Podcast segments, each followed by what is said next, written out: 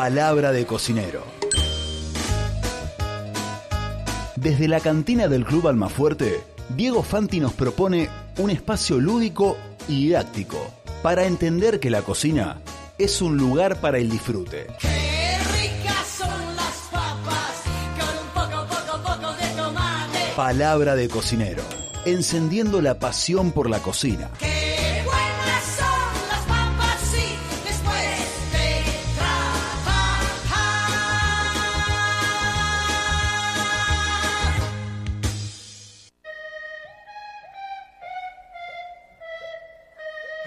Él es Diego Fanti, esto es Palabra de Cocinero. Hola Diego, ¿cómo estás? Buenas tardes.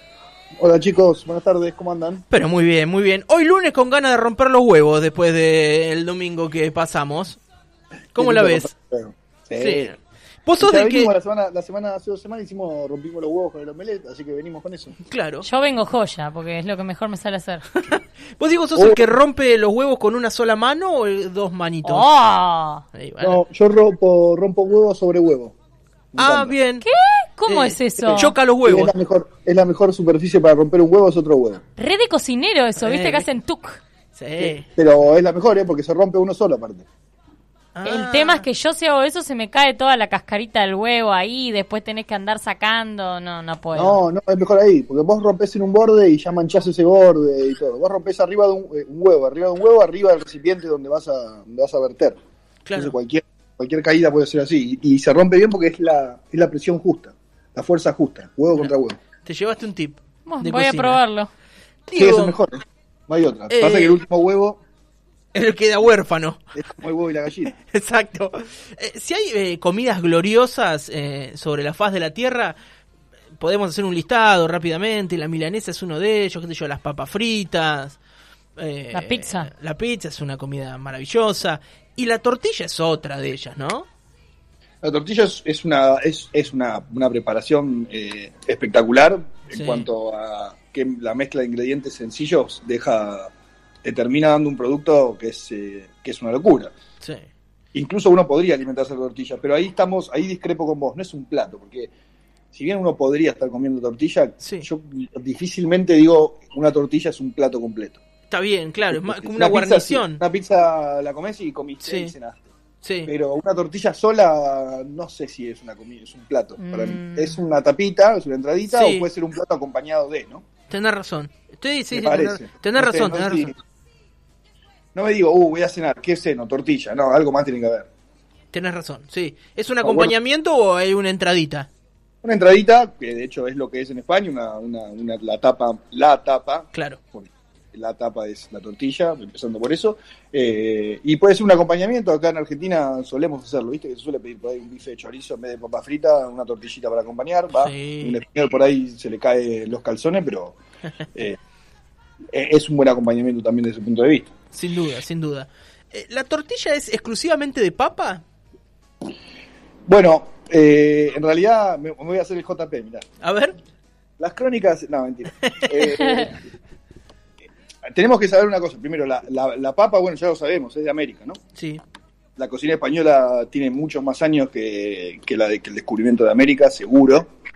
Eh, pero sobre todo la papa en Europa eh, fue muy difícil de aceptar como alimento. Esto por ahí ya lo hablamos en algún momento, no sé si se acuerdan. Sí, lo, eh, y que era además eh, un alimento de las clases acomodadas. Era, eh, no, no, al contrario. Al principio, claro, Ah, hacer, hacer que fuera un alimento de, de clase acomodada, es verdad. Porque al principio fue forraje, Claro.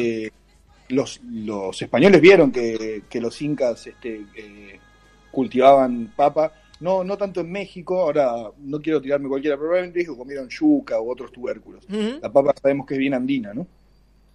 Eh, entonces los españoles cuando llegaron a Perú vieron que los que obviamente los incas comían la papa, la cultivaban y obviamente eh, esta era parte importante de su dieta. Eh, la llevaron a España al principio como forraje, como alimento para, para, para animales. Claro. Eh, en sí era el alimento primordial que le daban a los cerdos este, y otras cosas. Costó Mira. mucho tiempo que, que se convirtiera en un cultivo para consumo humano y obviamente al principio fue solo de, para las clases bajas, digamos, era, una, era algo bastante despreciado, digamos, por, por, por, por las mesas este, burguesas y, y nobles, digamos, ¿no? Eh, costó mucho tiempo, hubo un buen trabajo de, de un, de un francés, de un cocinero francés, de un gastrónomo, perdón, francés, no sé si decirle cocinero, que se llamaba Parmentier.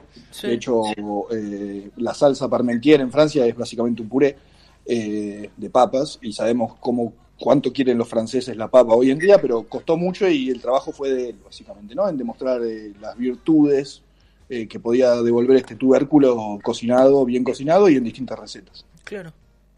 En España no hay un referente como Parmentier, pero eh, probablemente al mismo tiempo que en, que en Francia tenemos que esperar hasta el, eh, hasta principios del 1800 para, para, para poder decir que la papa fue era parte de, de- de la mesa de, de- las cocin- de las de las casas españolas.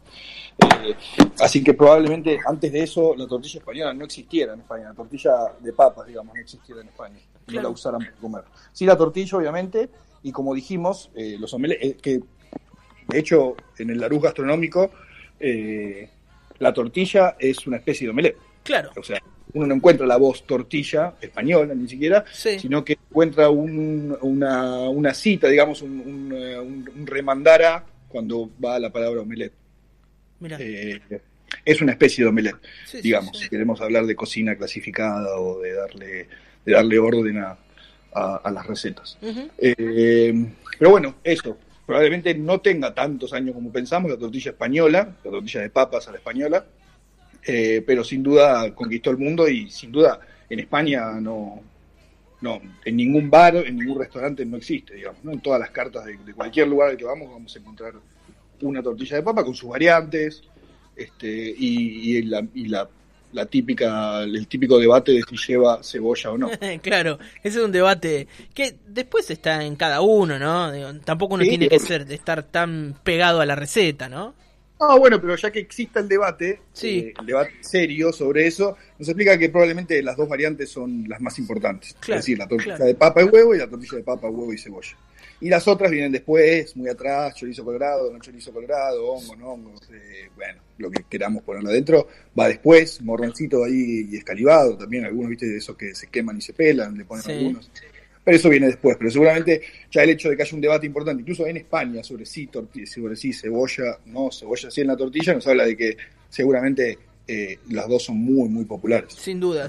Eh, hagamos la, la tortilla Diego Fanti, a ver. Bueno, eh, yo la hago con cebolla, Con cebolla. Bien, me gusta, me, me encanta con cebolla también. sí, porque le da, le da un gustito parecido. No tiene que ser muchísima, ¿No? pero sin embargo para mí tiene que estar. Tiene que estar porque da el contrapunto ahí de, de dulzor y Sí. bueno, le aporta un poquito de humedad.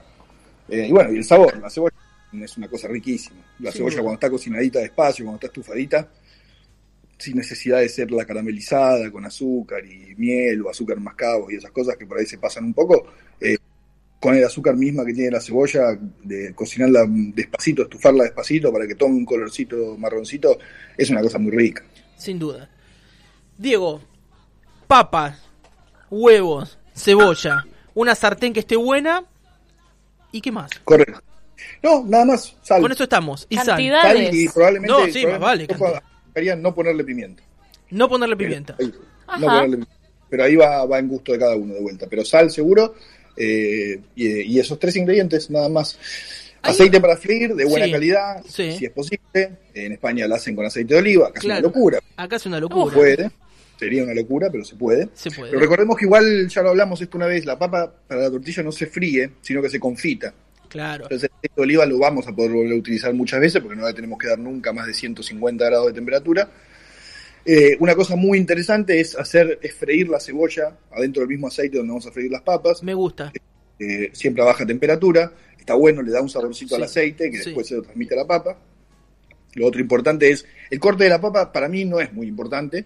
Eh, hay algunos que dicen que tiene que ser en láminas, en semicírculos, en lo que sea, hay algunos que las cascan, es decir, que las van cortando con el cuchillo, como clavando un poquito el cuchillo y haciendo una leve presión para que, para que se desprenda como con una rugosidad. Sí, Se puede hacer de cualquier forma, el corte no es importante, nos va a determinar el tiempo de cocción, nada más. claro. Mm, Podemos cortarla en cubos si queremos o lo que sea. Eh, no freírlas, eso sí es importante. Hay que confitarlas, no hay que darles color eh, y hay que hacer que queden bien blanditas adentro.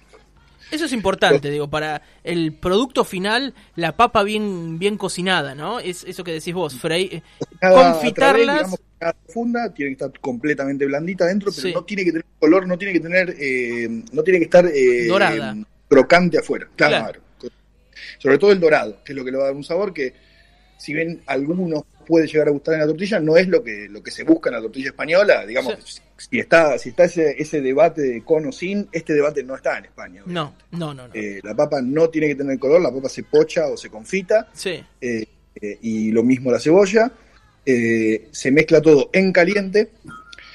La cantidad de huevos ahí ya sí, hay un poco, un poco eh, puede ir en cada uno. Es decir, yo prefiero ponerle la mínima cantidad de huevo. Hay algunos que les gusta un poco más, más líquida.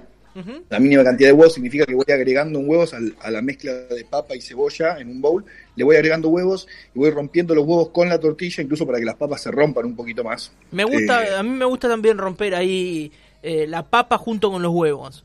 Sí, que haga medio para que una- una masa. rompa un poco más. No significa que tenemos que hacer un puré, No, no, no, no, totalmente. eh, pero sin embargo sí la tenemos que romper ahí Sí, eh, y en caliente. En caliente, eso, eso es importante también. Eh, nos va a ir ayudando a crear esa, esa ligazón que necesitamos, incluso a los que nos gusta babé, sí. para que la tortilla no esté cruda, porque babé no es cruda No, tampoco. no, no, no. Eso es importante también. Eh, entonces, en caliente, para que la papa vaya absorbiendo, para que el huevo se vaya calentando, entonces el sartén lo vamos a lograr. Lo otro que tampoco tiene debate en España es el color por afuera de la tortilla, que bajo ningún punto de vista tiene que ser un poco más oscuro que un rubio, Exacto, un castaño claro, exacto. eh, incluso completamente pálida en algunos lugares, sí. Eh, pero nunca un poquito más oscura que un rubio, que un castaño claro, digamos. No sé si, si me explico. Se Nunca entiende tiene- perfecto. Lo hablamos con el omelette. de marrón y Claro. obviamente evitemos llegar a tonos un poco más oscuros del marrón eh, porque ya va a empezar a tener un gusto amargo el huevo y va directamente. Sí, sí. Eh, cantidad- El alto de la tortilla es importante. Sí, No, nos- no- no abusemos de eso porque si no, no vamos a lograr lo que dijimos, lograr un, un centro babé y que sin embargo no esté crudo. El huevo tiene que ser, eh, tiene que lo- caer como gentilmente, despacito, eh, de adentro de la tortilla. No tenemos que abrir la tortilla y que el huevo líquido salga completamente para afuera. Eh, tiene que ser una cascadita gentil del huevo, que obviamente lo vemos que está ahí, está sueltito, no está pegado, no está seco, pero tampoco una invitación a la salmonelosis.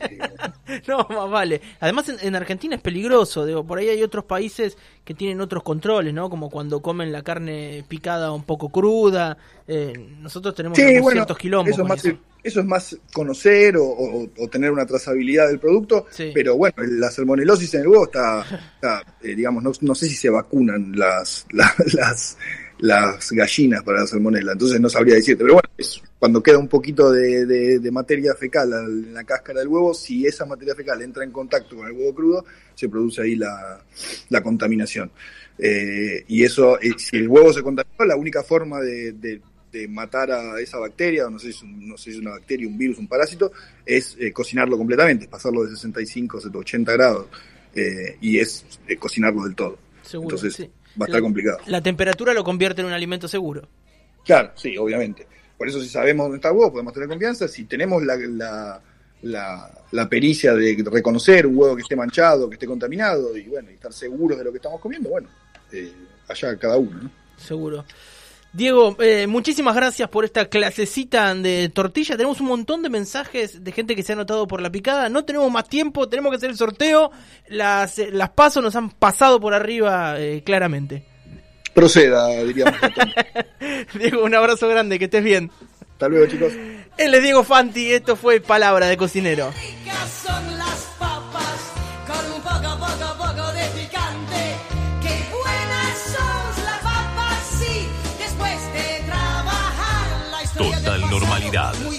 Radio. Urbana.